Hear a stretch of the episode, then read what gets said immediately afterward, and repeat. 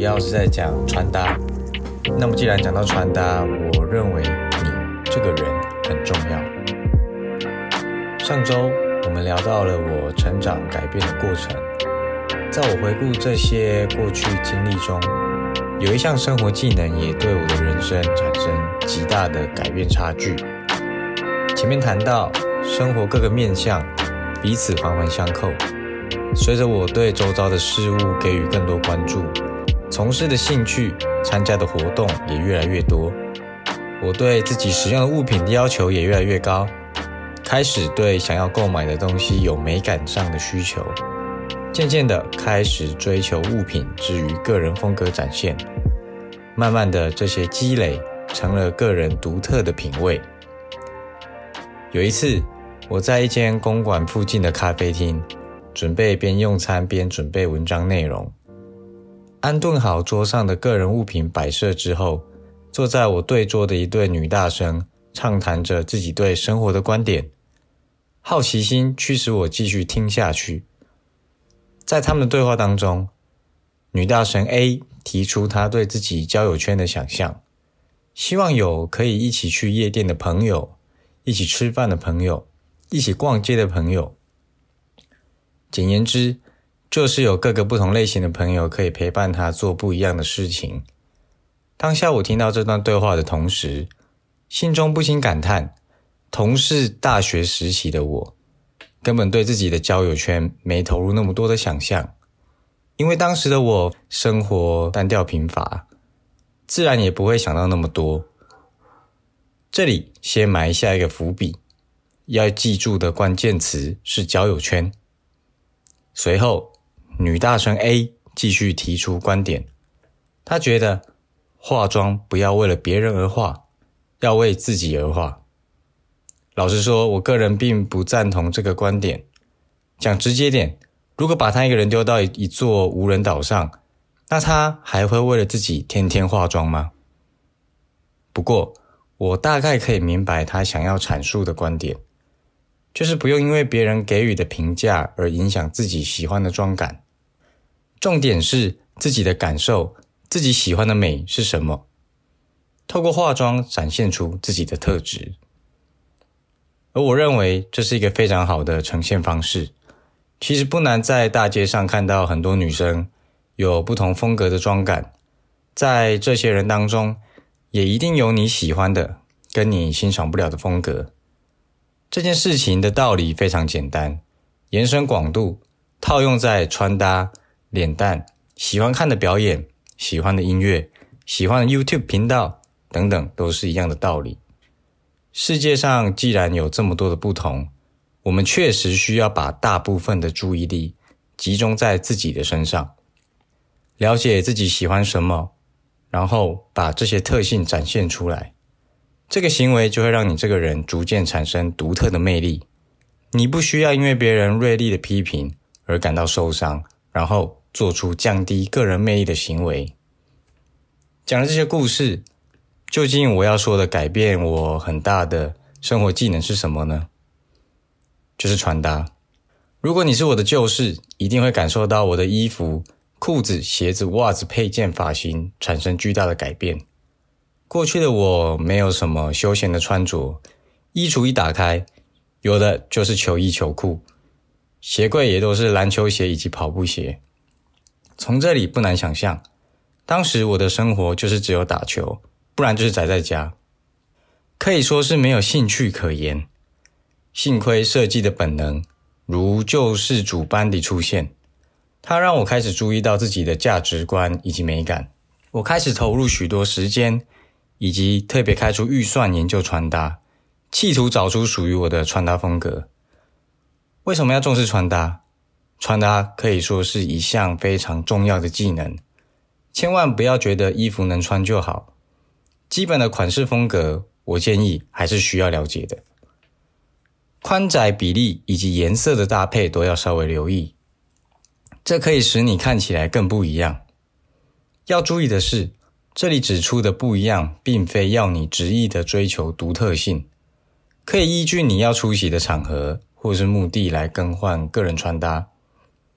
假设你要出席一个商业场合或是谈一场业务生意，如果你只是穿着一身笔挺的西装，给予客户的想象就是一般做业务的人，但你的西装加入你个人的品味，或是手表、包包等配件，都有你个人的品味被孕育在里面时，想象的画面会在你的客户心中开始萌芽。这些想象就会产生好奇心，好奇心会使人想要更了解眼前的这个人。这时候，你就可以展现个人的观点，以及套用在产品推销本身。你可以借此展现特质，并建立与客户的信任关系。我认为，这时候客户被你吸引的上钩点就会非常明显。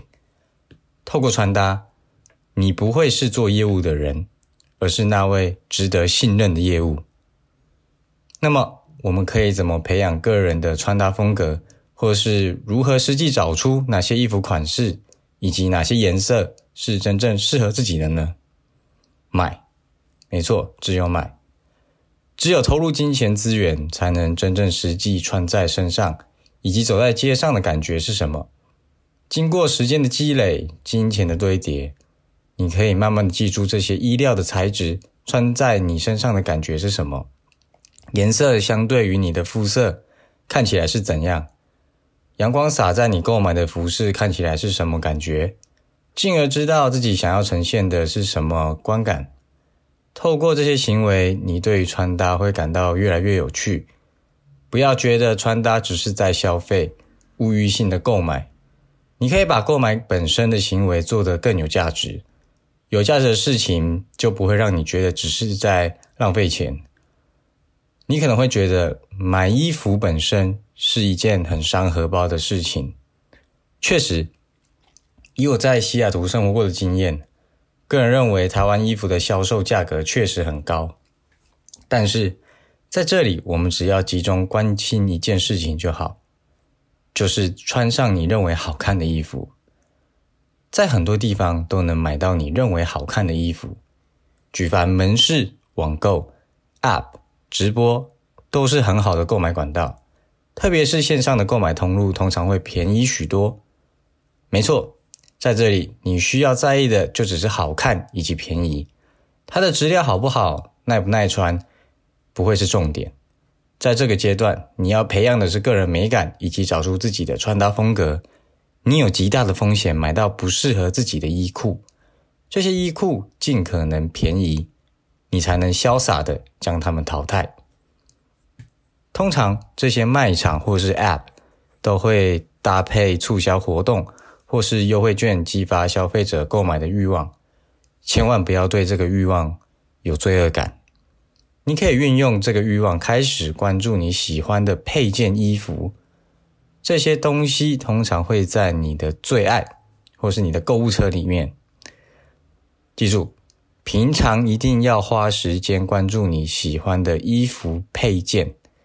当有回动推出时，你的物欲就能变成正向的力量，可以让你毫不犹豫的下单。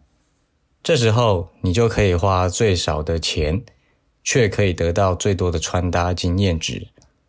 在每一次购买中，你都能淘汰一些不适合你的物品。渐渐的，你就会越来越了解。适合自己的风格是什么？当然，你可以看流行杂志，可以看模特的穿搭，可以看会搭配的朋友的穿法，但不要忘记的是，你就是你。想要了解自己，就必须从日常生活中做好了解自己的工作。另一个我认为会影响穿搭的要件是音乐。一个人听的音乐类型，也会潜移默化的把。那个音乐圈的品味环境带给听众，你很难想象有一个人戴着粗大的金项链、涂鸦风格的 oversize T 恤，绑着脏辫、戴着墨镜，但他的无线耳机里放的却是贝多芬的第五交响曲。借此，如果你想强化某类型的穿搭，可以试着去多听与之相关类型的音乐，在这个过程中。你或许会因为好奇开始了解这个音乐类型的圈子会是什么样的人，这个过程就会将你潜移默化。这些圈子的人都穿什么样的衣服配件，你也可以较快速的取得相关资讯，并透过前面的方法来实验自己适不适合这类型的穿搭风格。寻找的过程中难免会失去自我，但你必须记得，你就是你自己。然而，要找到自己是件难事，大家都知道。不过，在还没找到自己的风格之前，你可以先找个身旁欣赏的那一种人。那个人可以是很硬汉、很温柔、很有气质、很有主见以及能力等等特质。但我认为，在做这个动作的时候，你必须真实感受过这个人的强大之处，往后你才有动力培养以及追寻这种特质。我们可以称作这就是你的人生模板。通常会有某个人是你非常羡慕或是敬佩的。如果他足够强大，你不妨就将他视为你的模板，试着达到这个人的境界。观察他日常都接触什么资讯，看什么类型的表演，和什么样的人交流，在交流中如何表达自己等等。这些功课做足，会使你产生相对稳重的系统，而这个系统会让你有个底。不至于成为无头苍蝇一样毫无目的的乱飞。不过，还是要提醒的，就是切勿迷失自己。即使你现在有个好的人生胜利组模板在追逐，但要思考的是，在这个模板的元素里，哪一些是真正适合你的？